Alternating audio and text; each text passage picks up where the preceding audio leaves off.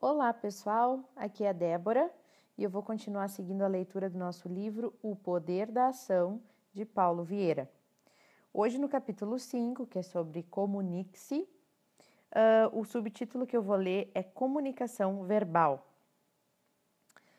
Começo o meu seminário falando que palavras são como setas que não voltam depois de ser lançadas. Ou seja, falou, tá falado. Essa expressão comum na década de 1970 se tornou uma verdade mística para os autores de autoajuda da década de 1980, que, pela observação e pelo empirismo, atestavam o poder da palavra.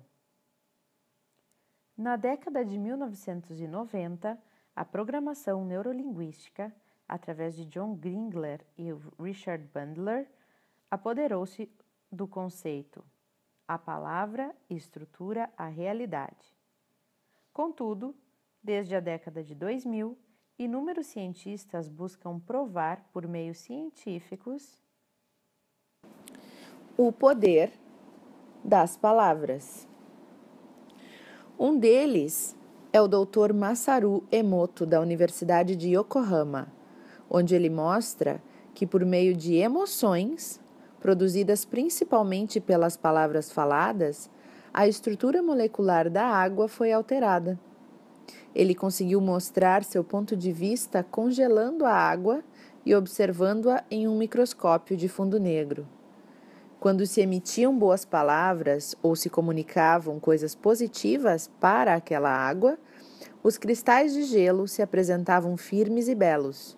No entanto, quando se emitiam palavras negativas, acusadoras e grosseiras, os cristais da água congelada se transformavam, se tornavam deformes e escureciam. O que o Dr. Massaru nos mostra é que toda e qualquer palavra pensada, mas sobretudo proferida, traz em si um poder de alterar a realidade e até a matéria. Esse estudo, inclusive, já, já foi lido no, na, no, no livro Energia ao Quadrado, que eu li para vocês há uns meses atrás. Também ela, a autora trazia este mesmo estudo. A verdade é que a palavra dita tem um poder atômico, ou seja, tem poder sobre a matéria independentemente da intenção do que foi comunicado. Religiões milenares como o hinduísmo, o budismo, o judaísmo e outras são unânimes em ratificar o poder transcendente das palavras. A mesma ideia se percebe cada vez mais também nos meios científicos e acadêmicos, como na física quântica na psicologia, na neuropsiquiatria e na própria medicina moderna. Todas concordam que as emoções derivadas de nossa comunicação são decisivas na saúde física e emocional, como também definidoras até dos acontecimentos supostamente aleatórios. Vamos, com a mente aberta, analisar um texto religioso escrito há mais de 5 mil anos. No princípio, Deus criou o céu e a terra. Ele disse: haja luz, e houve luz. E disse Deus: haja uma expansão no meio das águas, e haja separação entre águas e águas. E disse Deus: Ajuntem-se as águas debaixo dos céus num lugar, e apareça a porção seca. E assim foi. E disse Deus: Produza a terra erva verde, erva que dê semente, árvore frutífera que dê fruto segundo a sua espécie. E assim foi. E disse Deus: Haja luminares na expansão dos céus, para haver separação entre dia e noite, e sejam eles para sinais e para tempos determinados e para dias e anos, e assim foi. E disse Deus: Produzam as águas abundantemente répteis de alma vivente, e voem as aves sobre a face da expansão dos céus. E disse Deus: Produza a terra alma vivente, conforme a sua espécie, gado e répteis e feras da terra, conforme a sua espécie. E assim foi. E disse Deus: Façamos o homem a nossa imagem, conforme a nossa semelhança, e domine sobre os peixes do mar. E disse Deus: Eis que vos tenho dado toda a erva de que dê semente, que está sobre a face de toda a terra, e toda árvore que há fruto que dê semente, ser-vos-á para mantimento. O interessante nesse texto do livro Gênesis, do capítulo 1 da Bíblia, é que para cada coisa que Deus criou, ele primeiramente emitiu um comando verbal para trazer à existência o que não existia. Ele usou o poder da palavra para criar. Ele não apenas pensou, ele não apenas quis, como também não usou a força da intenção. Ele usou o poder da palavra para criar haja luz. E assim foi.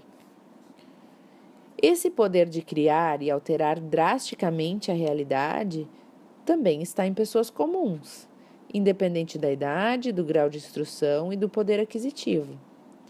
O poder está inali inalienavelmente dentro de todos os seres humanos. A questão é que, Enquanto algumas pessoas usam o poder contido nas palavras para destruir, outras usam a palavra para construir. Contudo, a maioria usa as palavras para se manter num mundo de mediocridade e impotência diante da vida, de seus desafios e possibilidades. Lembrando de casos em que presenciei o poder da palavra, cito o de um conhecido que quase todos os dias dizia despretensiosamente para sua esposa: Eu sei que quando você se formar, você vai me deixar. Eu sei, eu sei, eu sei que quando você for, se formar, você vai me deixar. O objetivo dele era ouvir de sua esposa algo bonito, algo amoroso, uma declaração de amor. Mas o fato é que dois meses antes da formatura, adivinhem, ela o deixou. Outro caso que presenciei foi o do senhor aficionado, aficionado por violência, ao ponto de encadernar todos os recortes de jornais com cenas de violência. Tal era o foco na violência que ele criou um blog sobre o assunto com informações completas sobre cada área da cidade e os crimes ocorridos em cada local. Ele tinha a cidade mapeada e, em muitos casos, ele sabia até quem era o traficante da área e a sua ficha criminal. Ele, já aposentado, tinha apenas uma fala e um pensamento: violência urbana. O resultado de sua obsessão e suas palavras você pode até imaginar. A foto dele, assassinado brutalmente em uma tentativa de assalto, foi parar na primeira página de todos os jornais da cidade. Será que foi coincidência ele atrair e produzir a violência para si mesmo? Será mesmo que foi coincidência a esposa deixar o marido justamente no semestre da sua formatura? Da mesma maneira, conheci um jovem empresário que, por brincadeira, encenou sua morte com o seguinte enredo: ao ir, local... ao ir a uma localidade afastada para comprar o carro de um fazendeiro, este o matou covardemente e enterrou o corpo na propriedade, ficando com todo o dinheiro referente à compra do carro. Até aí tudo bem, afinal não passava de uma brincadeira de mau gosto. Dois dias depois ele reapareceu e a brincadeira foi revelada. Tinha sido tudo uma armação. Meses depois, seu primo e seu irmão novamente fizeram, ou melhor, falaram a, falaram a mesma pegadinha contando exatamente a mesma história.